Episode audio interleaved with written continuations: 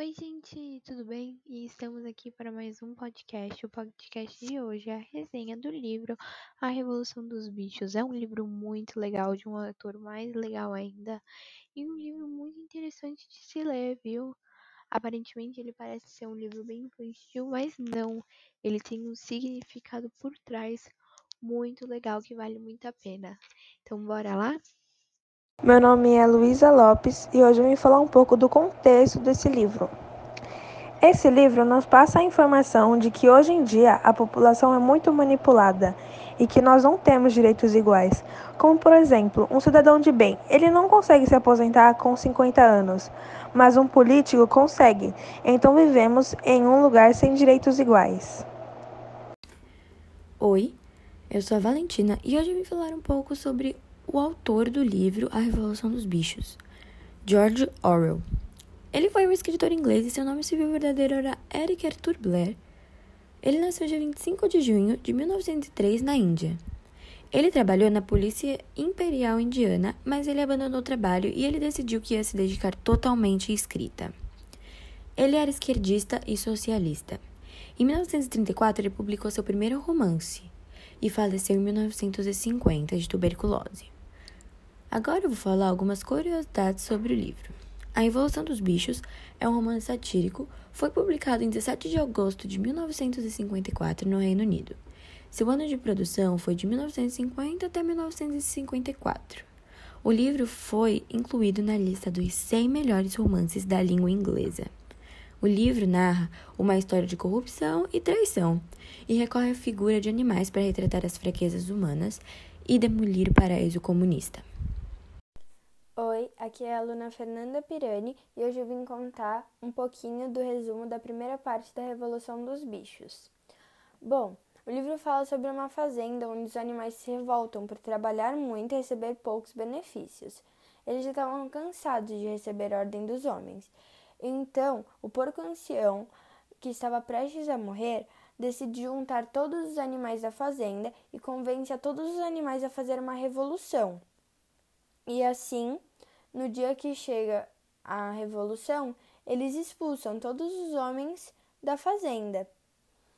Depois que eles expulsam os, hom os homens da fazenda, os porcos mais novos decidem que eles seriam os líderes e que eles que comandariam tudo, né? Porque antes quem comandava era o porco ancião. E então, né, os próximos seriam eles.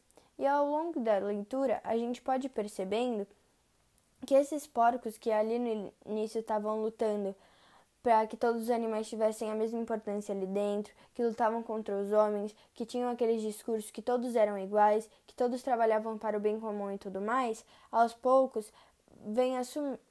o poder vem assumindo a cabeça desses porcos e assim passando a existir tanto exigir tanto daqueles animais que acaba sendo até mais do que os homens exigiam anteriormente.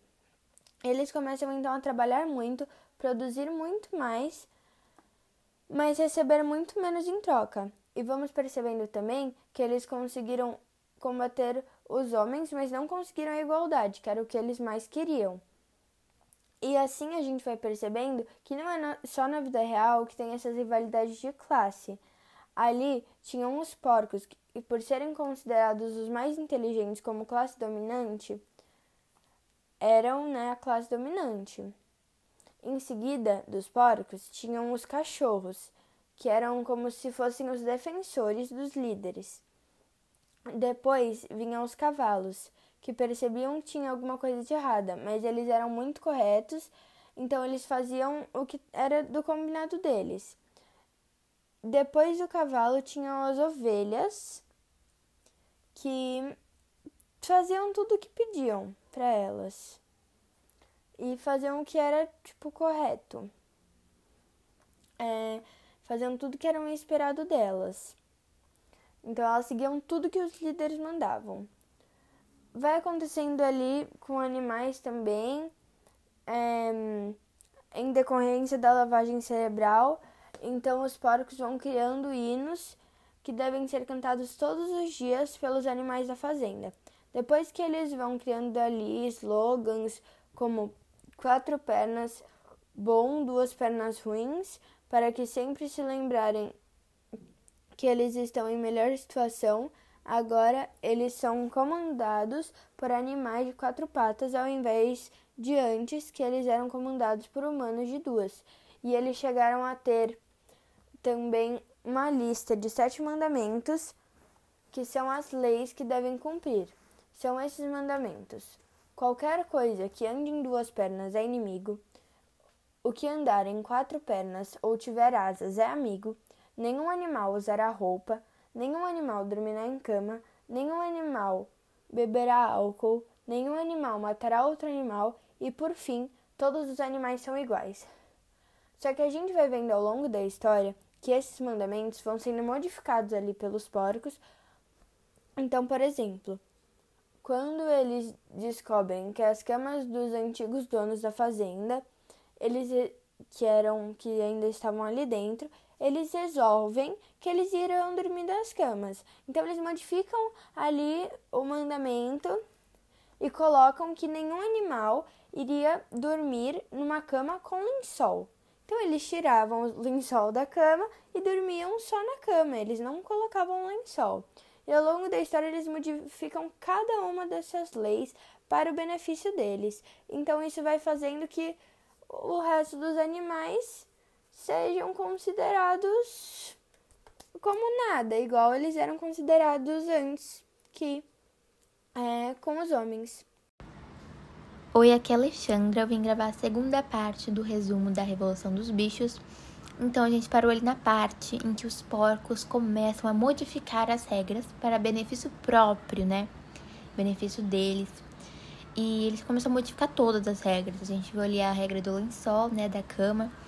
E agora, é, esses porcos começam a ficar meio maldosos, vamos dizer assim. Os animais começam a perceber que eles continuam sendo oprimidos, continuam trabalhando a mais, não tem benefício próprio, é, a carga de trabalho está muito mais pesada.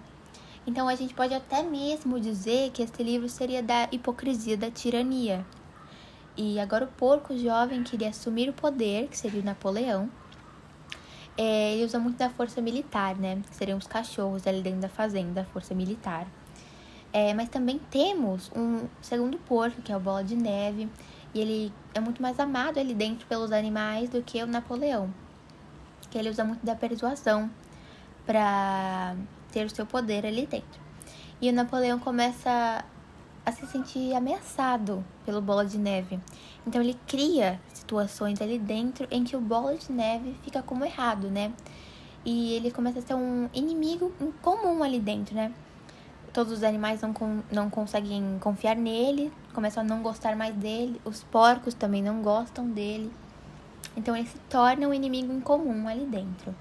E ao decorrer ali da história, chega uma hora em que os porcos começam a agir como humanos e os animais não conseguem diferenciar humanos de porcos, porcos de humanos. E ali o livro começa a ficar muito amedrontador. E no final do livro, ali, né, quando escrevem a última regra, reescrevem ela, que seria todos os animais são iguais. No começo seria essa regra, e eles reescrevem ela novamente. E aí fica: todos os animais são iguais, mas uns mais iguais que outros. Então foi esse o podcast, gente. Espero que vocês tenham gostado, que tenha sido útil para vocês, tá bom? Muito obrigada pela audiência e tchau!